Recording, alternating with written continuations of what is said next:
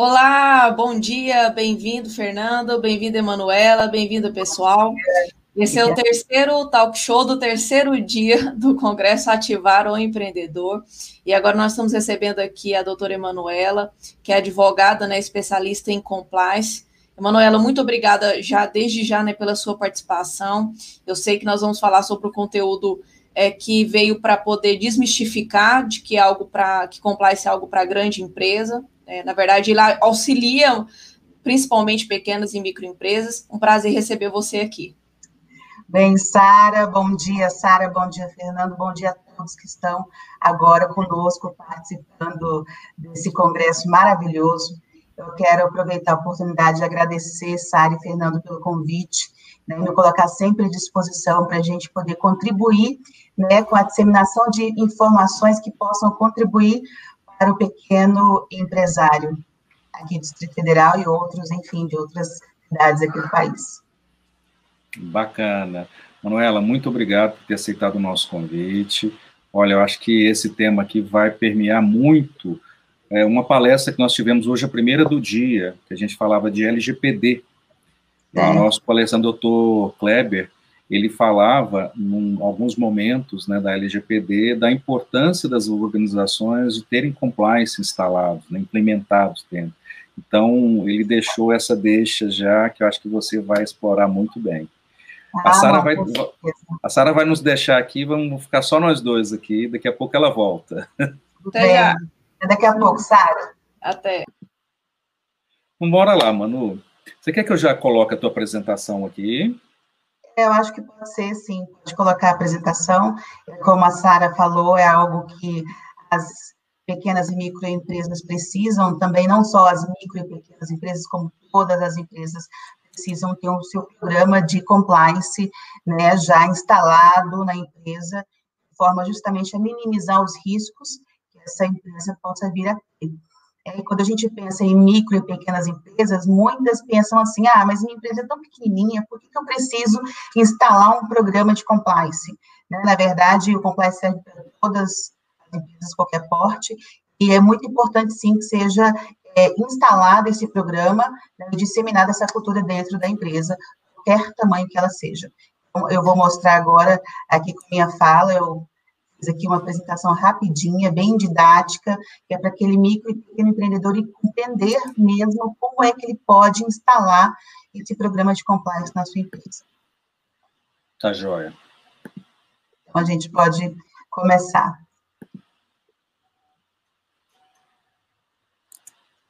Vamos lá. Tá então, então, aí? Nossa... Está aparecendo aí? Sim. O tema, então, da nossa palestra de hoje é compliance para pequenos negócios.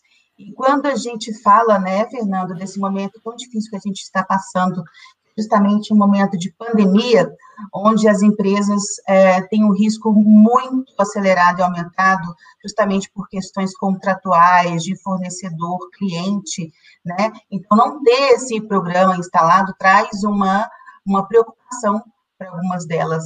Para aquelas também que não têm instalado, é bom possa a gente, nesse instante, esclarecer sobre todas as possibilidades de poder estar implementando esse programa. Então, o que é compliance? Né?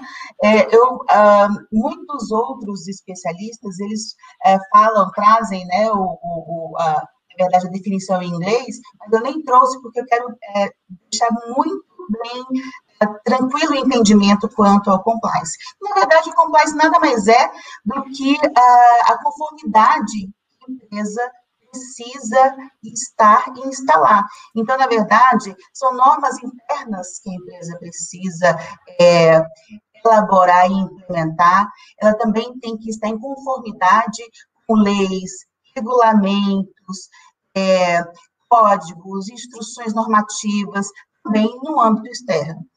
A empresa precisa olhar para dentro né, do seu negócio e também precisa olhar externamente.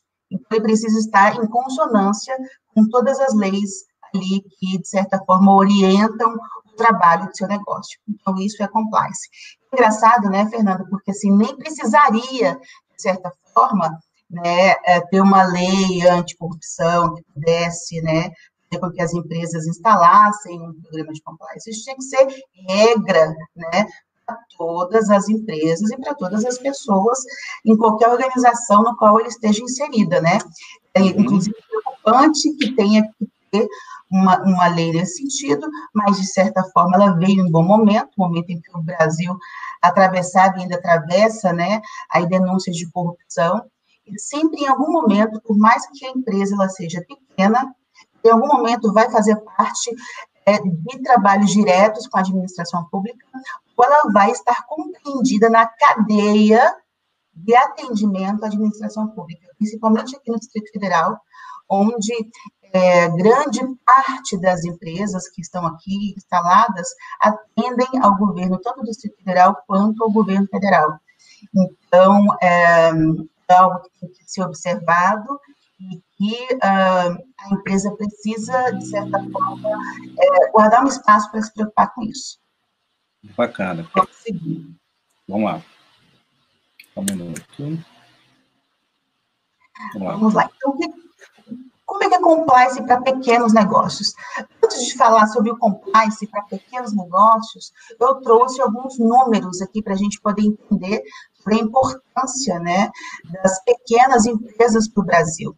Né, as pequenas empresas representam hoje no Brasil 4 milhões, são mais de 4 milhões de pequenas e microempresas instaladas no nosso país, segundo os dados da FGV, né, são dados que o SEBRAE eles uh, disseminam, informam, mas através de uma contratação que foi feita com a FGV. Então, a FGV é o instituto que faz essa pesquisa para o SEBRAE, e a cada dois, três anos eles publicam essas informações. Então, nós temos no Brasil mais de 4 milhões de micro e pequenas empresas. E essas micro e pequenas empresas são responsáveis por um quarto tá, do produto interno bruto do nosso país, o que representa 29,5 né, um total de 100% aí dessa contribuição, um quarto representa as micro e pequenas empresas. Para a gente ver da importância que é a micro e pequena empresa para o desenvolvimento econômico do nosso país, tá? E isso também reflete na oferta de empregos, né, na oferta de empregos. Então, são 13,5 milhões de carteiras assinadas por micro e pequenas empresas. Quando a gente fala né, da, do, do grande sistema econômico brasileiro, as micro e pequenas empresas fazem parte de 98% das empresas do país. Né? Então, na verdade, o que move mesmo o Brasil são as micro e pequenas empresas. Então, por isso da importância né, delas se preocuparem com a conformidade de seus procedimentos, ah, de seus serviços, de seu produto. Então, uh, esses dados eu trouxe mesmo para representar o quão é importante, né, as micro e pequenas empresas do nosso país. Ok. Pode passar, Fernando. E aí, uh, muitas empresas se perguntam, mas qual é a vantagem de instalar né, um programa de compliance? Porque eu faço tudo certo, né? Sou uma pessoa íntegra, minha equipe também é, então, quais são as vantagens disso? Né?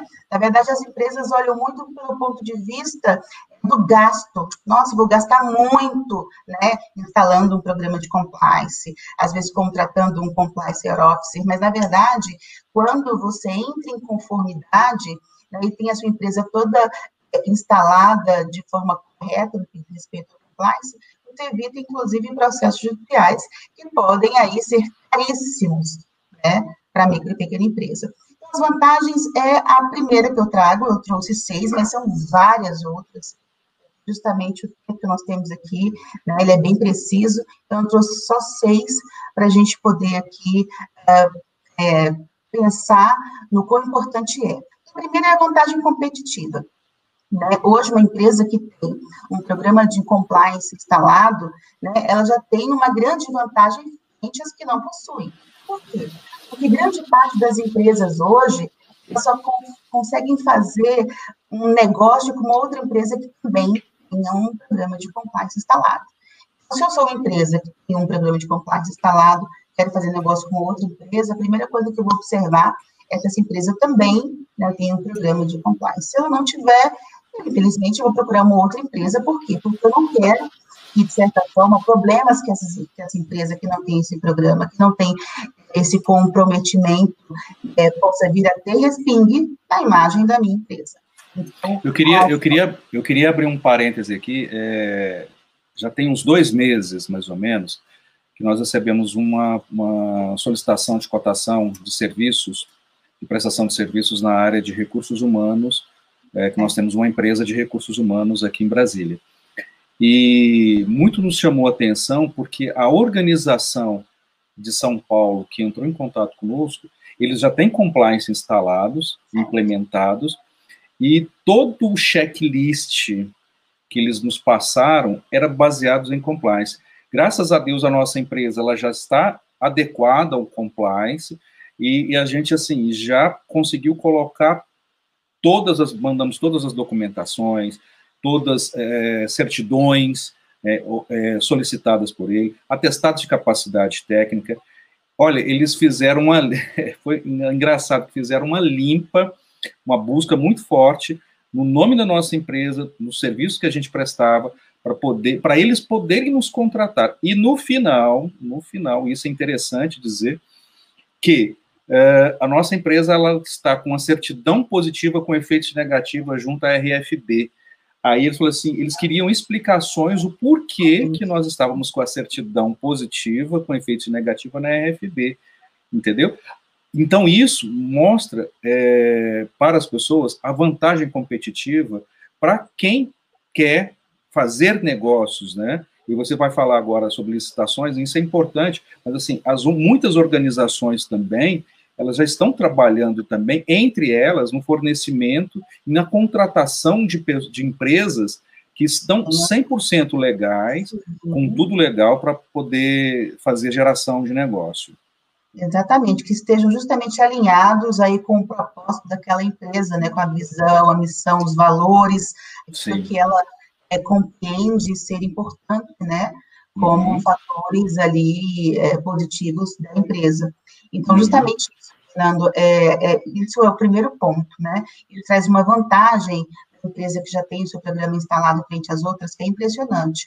Então, aquilo que eu já havia dito, por mais que você não trabalhe diretamente né, prestando serviço para o governo local ou federal, em algum momento você vai fazer parte da cadeia né, desse atendimento. Ou você vai precisar de uma alvará da sua empresa, ou você vai precisar de documentos, né? Então, de certa forma, é bom que tenha uh, essa, esse interesse de compreender o que é compliance, né? A uhum. importância uhum. de ter na empresa. Não é copia e cola, não, porque muitas Sim. empresas, né, o que, que elas têm feito?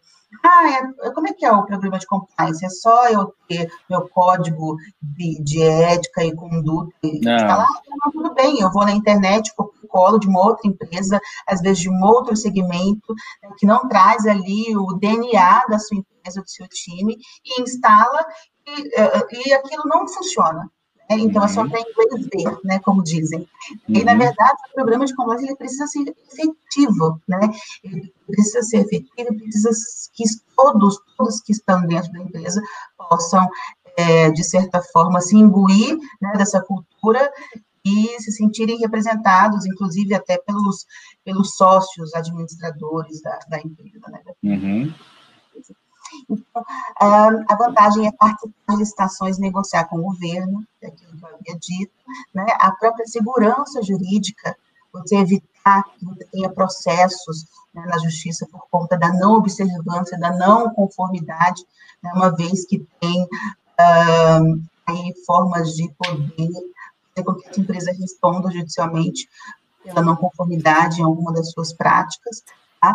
melhora o clima organizacional, então, quando você é, trabalha numa empresa, né, por mais pequena que ela seja, e você tem ali um canal de denúncia, você tem uma abertura para poder dizer coisas que você tem observado, que você sabe que não é legal, né, isso melhora o clima, dá uma certa tranquilidade, né, para o colaborador de saber que aquela empresa é comprometida, né, com a, com a ética e conduta empresarial. Tá? Isso eleva também a reputação da empresa.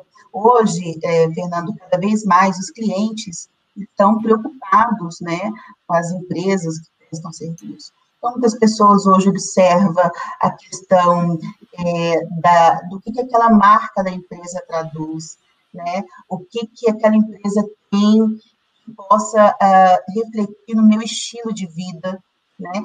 As pessoas estão cada vez mais preocupadas com essa questão de, de corrupção, né? Nós que somos brasileiros não aguentamos mais, vemos todos os dias na televisão, nos jornais, né? Questões acerca de corrupção né, no nosso país. Então, é, acaba que o cliente observa um pouco mais como essa empresa ela, ela traduz todo o seu, o seu comprometimento nesse combate, e isso vai com certeza definir né, quantos clientes e fornecedores você pode ter. Então, isso melhora bastante a reputação da empresa. E também torna uh, um pouco mais competitiva na questão de eficiência, né? Quando você tem a, a compliance instalado, um dos primeiros pontos, né, é você fazer uma análise de risco. E quando você faz análise de risco na empresa, justamente você observar todo o processo interno, quais são né, as atividades que são desempenhadas, né, e quando você coloca essa análise, você observa que coisas que você fazia, que a empresa fazia, não era necessário, coisa que um colaborador que tinha um cargo, aquilo também não é mais necessário hoje, né? A, a grande questão é ser cada vez mais enxuta, né? As empresas, ainda mais pela, pela crise que nós estamos passando agora, é importante que a empresa né, enxugue um pouco mais os seus gastos, mas isso não quer dizer que ela vai perder eficiência, ela tem que ser altamente eficiente. Quando se faz uma análise de risco uh, de forma a contemplar todas essas possibilidades, isso é minimizado. Vamos, Vamos lá. Passar? Pode sim. Então, é, uma das coisas que eu tentei é, colocar aqui é como o pequeno e microempreendedor poderia buscar informações né, sobre compliance, porque agora a gente está aqui falando, a gente tem um tempo determinado, mas depois aquele que não tem o programa instalado vai querer se aprofundar para entender um pouco mais, para saber da importância, né? Então, onde eu posso buscar informações? Do ponto de vista legal, temos o decreto, né, 8.420, de 18 de março de 2015, que é um decreto que justamente ele detalhando né, um pouco mais do que precisa ser é, instalado na empresa para que ele esteja em conformidade. A gente tem uma portaria conjunta também, é, que traz um pouco mais dessas informações necessárias para que o empresário tenha tranquilidade em fazer é, esse programa de compliance, perceber que não é nada tão estranho, assim, tão difícil e tão dispendioso, tá? Então, uh, eu sugiro que entre no site do CGU, tá? Controladoria Geral da União, porque lá é, eles colocam todas as legislações específicas de compliance, tá? Eles trazem um programa, que eu achei um programa muito legal, é o programa Empresa Íntegra, parceria que eles fizeram com o SEBRAE, né, em que eles mostram passo a passo do que é necessário para que você possa instalar sua empresa né, o programa de compliance. Então, também tem cartilhas, né, tem também é, outros programas que são contemplados, um espaço de perguntas e respostas, tudo muito facilitado para que uh, o empreendedor possa compreender. Mas o empreendedor, se ele não quiser mexer com tudo isso, com essa questão de legalidade, ah, não gosto, eu prefiro contratar, pode contratar o compliance officer, que é a pessoa justamente responsável por fazer, né, a instalação e a elaboração desse programa de compliance da empresa. Porque cada programa de compliance ele é único, porque ele observa muito as especificidades daquele negócio. Né? Então, por isso que não serve você copiar e colar né, de outras empresas. Você tem que fazer o seu programa de compliance adequado a você. Ou também pode contratar consultorias especializadas, né? Para uma empresa que também possa prestar esse serviço, né? De fazer durante um período, né, um trabalho com os funcionários de disseminação, faz o programa, instala o programa, ou se o uh, pequeno empresário não tiver recursos e falar, olha, eu não tenho como contratar um compliance eu não tenho como contratar uma, uma consultoria especializada, eu não tenho tempo para olhar, né, de certa forma, quais são os, os decretos, as leis que possam impactar no meu negócio, ele pode entrar em contato com o Sebrae, o Sebrae tem um programa ajuda muito o micro e pequeno empresário, e eu tenho certeza que o Sebrae vai atender lá da melhor maneira possível. Tem essas Bacana. formas Tá? Deixa, tá? deixa eu lhe perguntar uma coisa: existe algum, alguma formação que o empreendedor pode buscar para fazer, para ser ele, né, o compliance officer? Tem, tem sim. Tem, tem vários cursos. Eu, por exemplo, fiz um curso interessante na Confederação Nacional das Instituições Financeiras, CNF. É um curso uhum. que eles disponibilizam uh, cada semestre, se eu não me engano. São três dias, e assim, manhã e tarde, bem intensos, com vários professores. Né? Isso eu fiz já tem uns dois anos, mais ou menos, no início, né, quando começaram a se instalar esses programas. Então, o próprio é, empreendedor, ele pode fazer esses cursos. O Sebrae também disponibiliza cursos, né? E agora tudo é feito de maneira online, então da sua própria casa, da sua própria empresa, você pode estar aí estudando e fica profissionalizando para você mesmo fazer. O ideal é que não seja, Fernando, o próprio, é, é, digamos assim, sócio a ser o, o compliance office, digamos assim, da sua própria empresa. É, mas ter alguém dentro da organização, né? Por exemplo, mesmo, Exatamente. Nem, nem, que ele contrate uma pessoa, né? É, para fazer esse trabalho para ele. Exatamente, porque isso pode inibir exemplo, né, a denúncia de algum colaborador. Como é que eu vou fazer uma denúncia do meu chefe, se o meu chefe é que é a pessoa né, que, de certa forma, controla isso na, na, na, na organização? Então, não faria muito sentido, mas, de toda forma, tem onde buscar, sim. Bacana. Vamos lá para o próximo. Então, tá bom. Então, como é que eu implemento, então, um programa de compliance na minha empresa. Então, a primeira coisa que tem que ser feita é análise de risco, e eu trouxe aqui de forma bem sintética, para que fique bem explicado é, como isso pode ser feito. Então, a primeira coisa que você precisa fazer é análise de risco.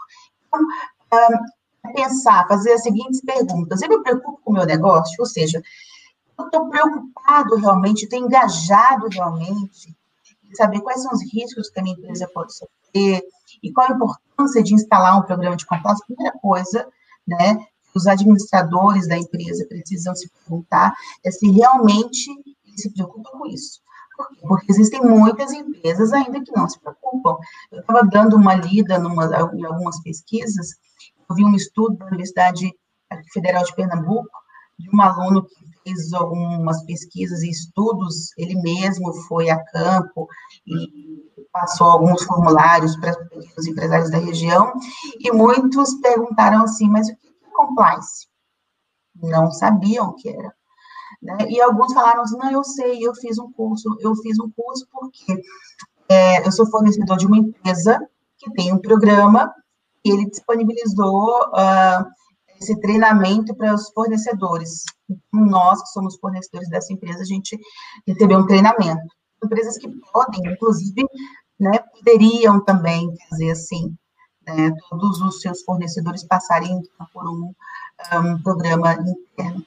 E aí, uma outra pergunta que precisa ser feita é: será que o meu fornecedor, em algum momento, já foi envolvido com questões de corrupção? Uh, Será que ele age de forma lícita? Ou seja, eu não preciso me preocupar só com o meu negócio, mas com todos aqueles que fazem negócio comigo também, né? Ver se essa... aqueles estão em conformidade. Tá, inclusive, é, a minha colocação sobre é, a empresa que entrou em contato com a gente fazendo todo o checklist, quando ele pegou a nossa certidão positiva, ele estava querendo justamente saber isso, né? Exatamente. Porque, o, o, porquê, o porquê que a nossa certidão estava positiva com efeitos negativos e não negativos né? Ele estava com essa preocupação aqui.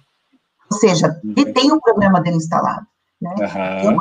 ele não precisaria, tem empresas que acham que ah, não preciso pensar nos ou nas outras empresas que farão negócio comigo, mas precisa Justamente, ser. justamente. Um problema de compliance instalado, eu tenho que saber como é que o meu fornecedor também se comporta com relação a isso. Uhum. E aí precisa ter o comprometimento da, da direção, né, ou dos sócios administradores, ou da alta direção, né, nesse, no caso de pequenos negócios, né, os sócios eles precisam estar comprometidos né, com esse programa, então, é, ele precisa servir como exemplo e demais colaboradores, eles precisam ser os principais disseminadores dessa, da cultura, né, da conformidade interna, né, participar de ações junto com os demais colaboradores. Então, se tem uma, uma, um treinamento, participar também, né? Se tem uma outra ação que é feita no setor de compliance, participar, né? E fazer com que todos os colaboradores vejam, né, como exemplo eles precisam ser disseminadores disso. Então, é importante esse comprometimento da direção. Outro ponto importante é a adoção e implementação de padrões. Então, por exemplo, é, eu trabalho numa empresa, será que eu posso na minha rede social? Ah, estou aqui na empresa agora, é, falando qualquer coisa específica, será que eu posso, ao usar as minhas redes sociais privadas, mencionar o nome da minha empresa, da empresa em que eu trabalho? não sei, o colaborador não sabe né, dessas informações.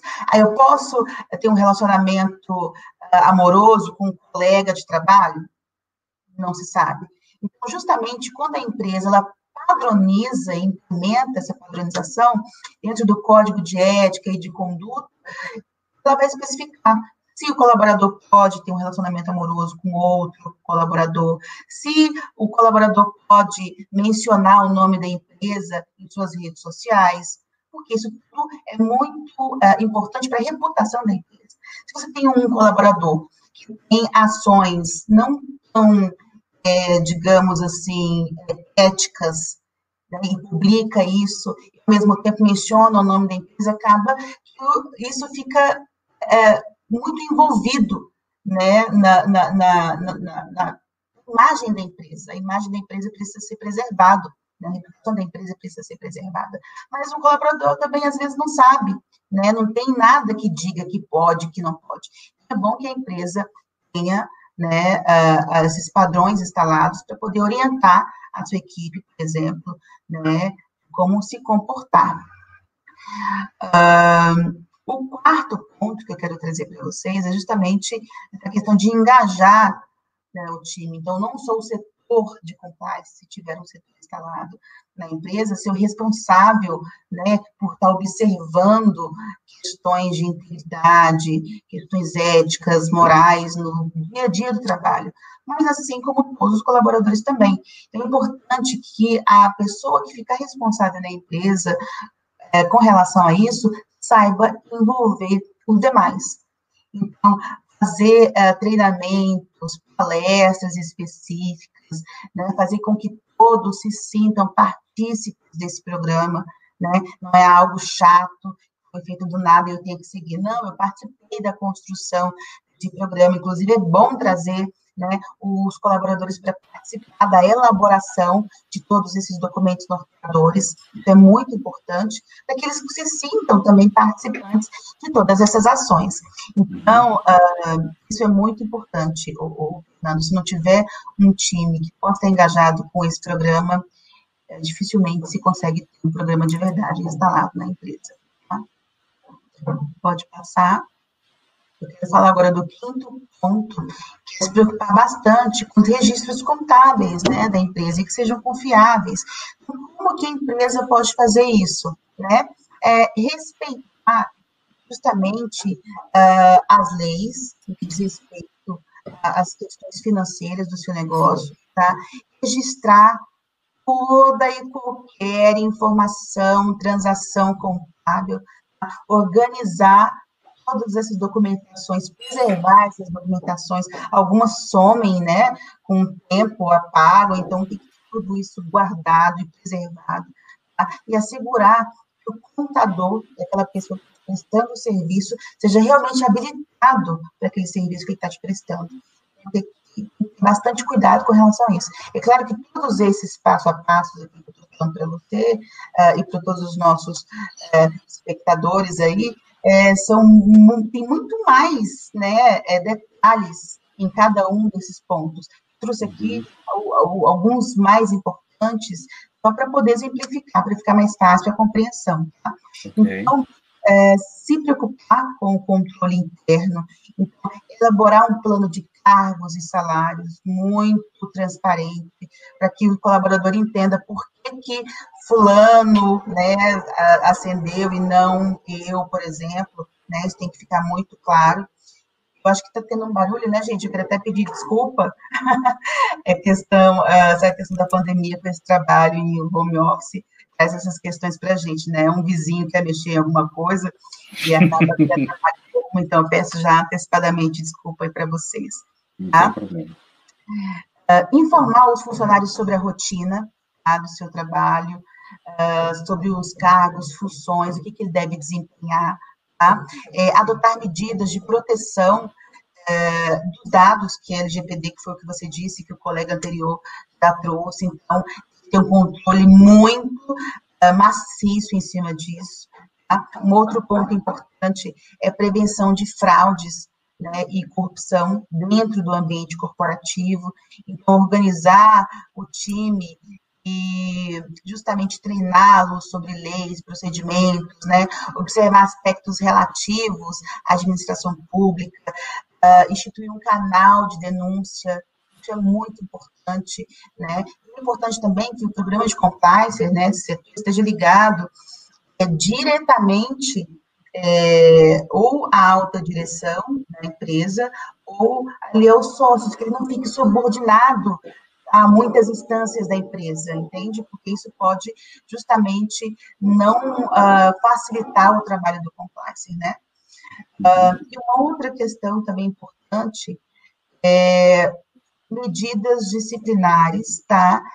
E a interrupção de irregularidades, caso isso seja constatado, né? Então, se algum uh, colaborador foi uh, pego com, em alguma atividade ilícita, né? Quais são as medidas disciplinares para essas pessoas, né? É bom que se instale medidas disciplinares diferentes para questões diferentes, para ocorrências diferentes, né? Cada ocorrência tem ali sua medida disciplinar.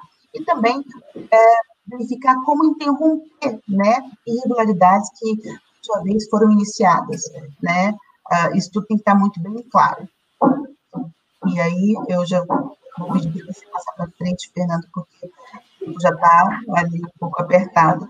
Então, uma outra coisa que eu queria trazer, é, que eu considero muito importante, além da instalação do programa de compliance que isso da empresa, é o que hoje nos preocupa, né?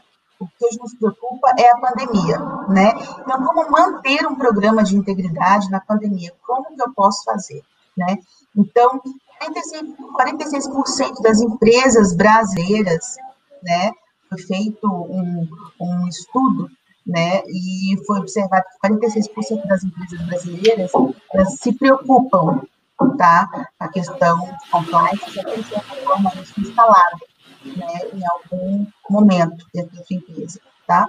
E dessas 46 empresas, 31% são pequenos negócios. É justamente o público no qual a gente está falando agora, né? Então, dessa, dessa entrevista, dessa pesquisa que foi feita, 31% são pequenos negócios, né? Pequenos negócios. Exatamente. E 31% desses pequenos negócios hoje estão fazendo trabalho remoto. Então, hoje o trabalho remoto é uma das coisas que preocupam bastante as empresas, né? Muitas é, nunca, nunca tinham trabalhado dessa forma, foram obrigados por conta da pandemia, e hoje 31% dos pequenos negócios brasileiros estão trabalhando remotamente. Então, como estou ouvindo um áudio, não é aqui. É, Oi, desculpa, você falou alguma coisa? Você está ouvindo um. Estou te ouvindo. Conversando? Eu acho que não é, não é aqui comigo. Que... Eu não foi aqui, não foi aqui também, não, engraçado. Não? Não. Ouvi, tudo bem. Então, assim, uh, essas empresas estão hoje trabalhando remotamente. Então, como garantir que o trabalho remoto também uh, não traga riscos para o negócio?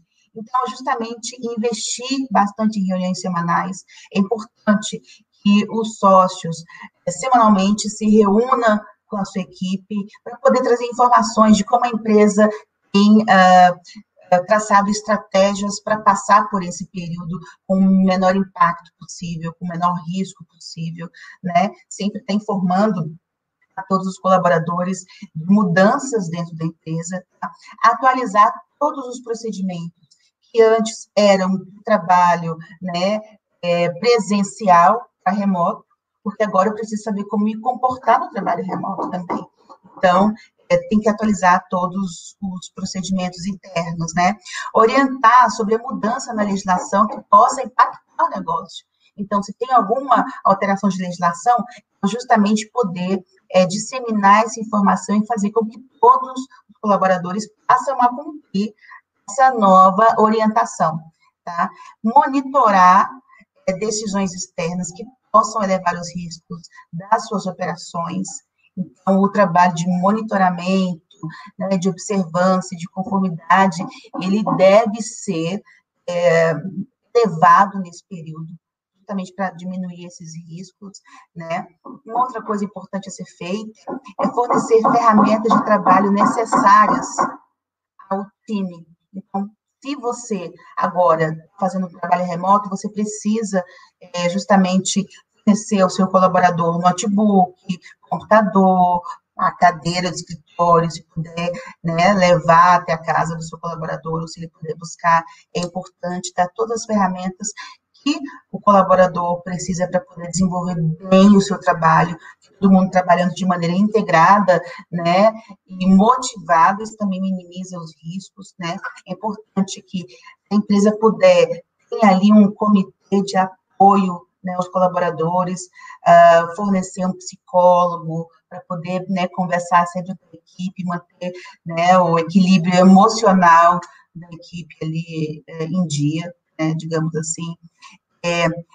As alterações contratuais com clientes e fornecedores que forem necessários nesse momento de pandemia precisa também ser com muito carinho, muito cuidado observado, né? Negociar com cada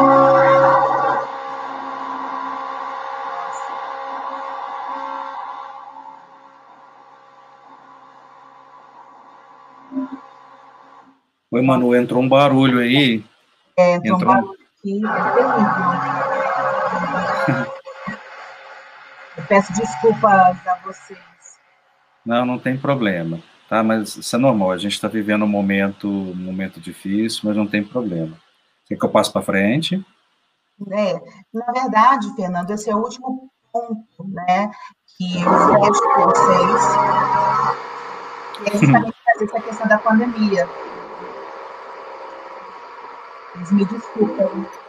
Não, você não tem que pedir desculpa, né? É, isso, isso é... antes conversado, falando, gente, olha só, vou entrar na palestra às 11, por favor. E aí começou agora esse trabalho. Quero pedir desculpa aí aos nossos colegas que estão participando com a gente. É, enfim, vou dar continuidade aqui. Então, assim, tá bom. providenciar a certificação digital, é necessário assinar documentos, está em trabalho remoto, então faça aí a, a contratação, providencie uma certificação digital, isso facilita bastante no dia a dia.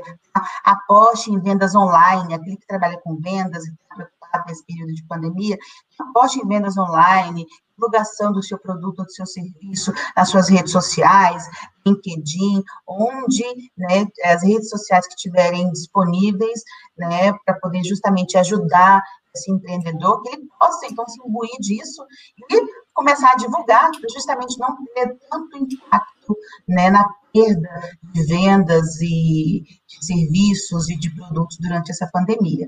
É uma grande preocupação, né? Então, enfim, eu trouxe aqui só algumas dicas, mas tem várias outras, né? O nosso tempo aqui é preciso, mas eu queria agradecer Fernando e Sara pela oportunidade. Deixo aqui o meu contato, se alguém que estiver nos acompanhando agora quiser maiores informações, quiser que eu envie a apresentação, eu posso enviar, tá? Estou à disposição. Bacana. Manu, muito obrigado. Eu vou deixar a tua apresentação aqui até o pessoal copiar. É, fizeram algumas perguntas durante a tua, a tua explanação, eu vou tentar aqui fazê-las, tá? Passar para você. Eu fiquei tocando aqui, mas falei assim, vou deixar fazer tudo no final. O Leonardo, o Leonardo é um, um espectador aqui bem assíduo nas nossas, bem nas nossas palestras. Parabéns, Leonardo, muito obrigado pela tua interação, tá? E ele faz uma pergunta aqui que você já meio que respondeu, é, como faço bom compliance com baixo ou sem custo para estabelecer os limites máximos que um crawler pode usar para obter informações não sensíveis de usuários sem contrato ou consentimento do usuário? É aquilo que eu já havia falado mesmo, é justamente, olha, tem um orçamento muito baixo para poder instalar o meu programa. Busque cursos gratuitos, né? Busque aí uma orientação gratuita, e o Sebrae está aí aberto a receber essas pequenas empresas, né? Ou se você não pode pagar no momento, faz uma consultoria especializada com a empresa no qual você possa pagar depois ou trocar, né, de, o trabalho, olha, minha empresa é uma empresa, né, que fornece tal serviço, a sua empresa... Faz uma permuta, né? Serviço, faz uma permuta, né, nesse momento de, de pandemia, é importante que as empresas possam se ajudar e que a gente faça um hum. trabalho em rede, né, acho que tem mercado para todo mundo, espaço para todo mundo, né? Então, esse, esse, é o momento justamente de colaboração. E teve uma segunda parte na sua na pergunta do Leonardo, se puder responder. É, mas assim, você já respondeu já, né? É, e aí a, a, segunda, e a segunda ele perguntou o seguinte: qual o nome do, do, do programa do Sebrae para compliance pequenas empresas que não têm recursos, né? Então, é, é o nome do programa é Programa é, Empresa Íntegra, é uma, uma, na verdade, uma parceria entre o SEBRAE e a Controladoria Geral da União, tá? para poder orientar os micro e pequenos empresários de como implementar esse programa de compliance. Eu gostaria, respondido, doutor Emanuel, eu gostaria de complementar o seguinte, é, o Leonardo, ele, fa, ele faz uma colocação no final da sua primeira pergunta, que é o seguinte, é, é, como ver, para obter informações não sensíveis de usuários sem contrato ou consentimento do usuário. É, nós estamos falando de compliance, mas assim, você vai me corrigir, doutora Emanuela, se eu estiver errada, né? Não é, não é minha parte de especialidade. Mas eu entendo o seguinte: é, não tem como mais, é claro que a lei, por exemplo, da LGPD, como a gente viu mais cedo, ela ainda não entrou em vigor, ela ainda não está sendo cobrada, né? Estamos no é. período de adaptação. É, só que não tem como mais eu não ter consentimento de um usuário, né? Você vai me corrigir se eu estiver errada. Inclusive, o compliance ele está aqui para poder te ajudar a como fazer essa implantação, né? A melhor maneira possível, a melhor maneira para a empresa, para o cliente, para todos os usuários ali, vamos colocar assim, da empresa, do, do produto em si. Então, é, eu acredito que mesmo que uma empresa, uma startup que utilize o máximo de uma tecnologia, como um aplicativo, ele está falando de um boot aí, né, de um robô, do próprio robô ter uma interação com o cliente, eu acredito que aquele robô ele tem que ser programado para captar uma autorização, não dá mais. Porque o que, que eu entendi da sua palestra aqui do outro lado, ouvindo?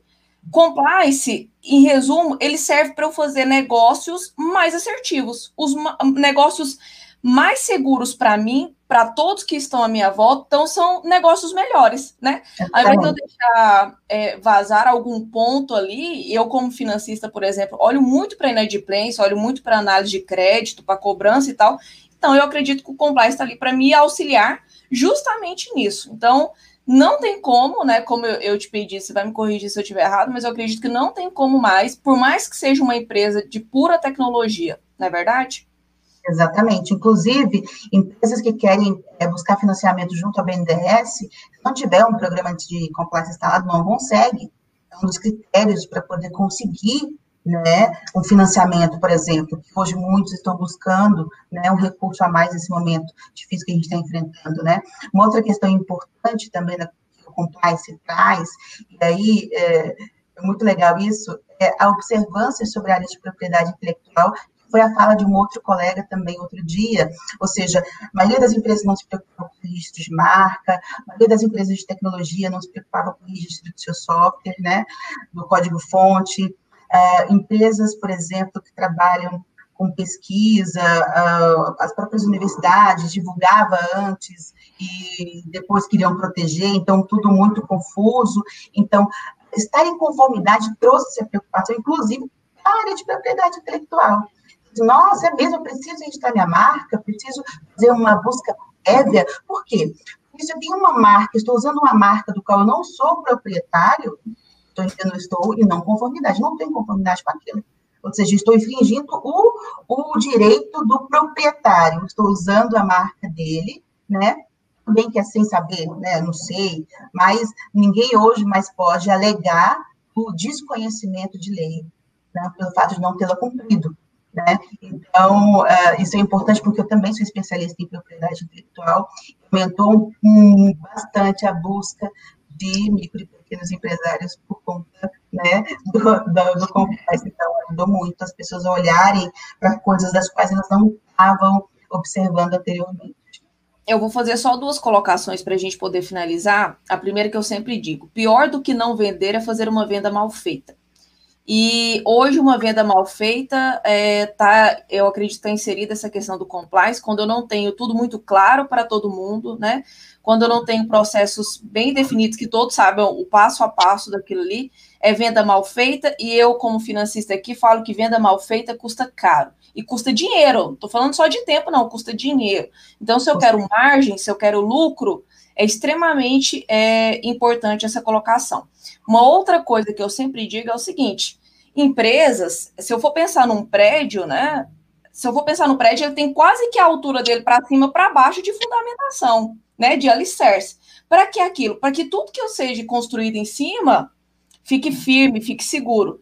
Se eu vou, se eu estou pensando num negócio, a, a minha intenção na hora que eu olho para um negócio é que ele se perpetue, né? Que ele, que ele dure, que ele gere riqueza, que ele gere lucro. Se eu não fundamento meu negócio, não importa se ele é pequeno, até porque para ser grande ele tem que ter fundamentação. Se eu não fundamento, coisas que eu vou colocando depois fica muito instável, muito inseguro. Então, assim, eu não tenho uma empresa qualificada, né? Não precisa de muita coisa, só precisa se atentar a uma base muito bem feita. Então, acaba, é, é, desculpa, é, pode falar. Inclusive, é, a empresa que não se organiza, não tem essa, esse fundamento né, muito bem, esse alicerce muito bem colocado, ele sofre depois que ele só consegue apagar incêndio. Ele não consegue Isso. parar para poder organizar. Ele fica só apagando incêndio. E quando a gente vê, inclusive, é, algumas ações governamentais, por exemplo, alguns setores que não têm um bom atendimento ao público, porque está sempre apagando né, incêndio, não consegue começar a operação do zero, iniciar. Então, empresas que estão nascendo agora, a indicação que eu faço é que já nasça com o seu programa de compliance, já nasça com a... É muito mais fácil do que implantar depois, né? Exatamente, já nasça pensando né, em como vai é, proteger os dados dos seus clientes, dos seus colaboradores, né, já nasça certinho, porque depois não vai precisar parar alguma coisa e pensar naquilo, porque quando a gente inicia uma operação, ela não para mais. E é bom que não pare mesmo, né? Isso quer dizer o? Que tem muito cliente, que está trabalhando bastante, e é isso que o Brasil precisa, né? Micro e pequenas empresas ainda mais é, é, contratando e abrindo novos postos de trabalho. Isso minimiza ah, os problemas com falta de emprego, ou seja, a questão de desemprego no Brasil que assola diminui. A gente tem um, um sistema eh, econômico e social um pouco mais fortalecido, porque mais, mais dinheiro, digamos assim, para o governo, de respeito aos tributos da empresa, mais investimento em educação, mais investimento em políticas públicas. Então, é toda uma cadeia que precisa que tudo esteja funcionando. É, Fernando. É, finalizar nessa área, Sim, problema vamos lá. com barulho, tá?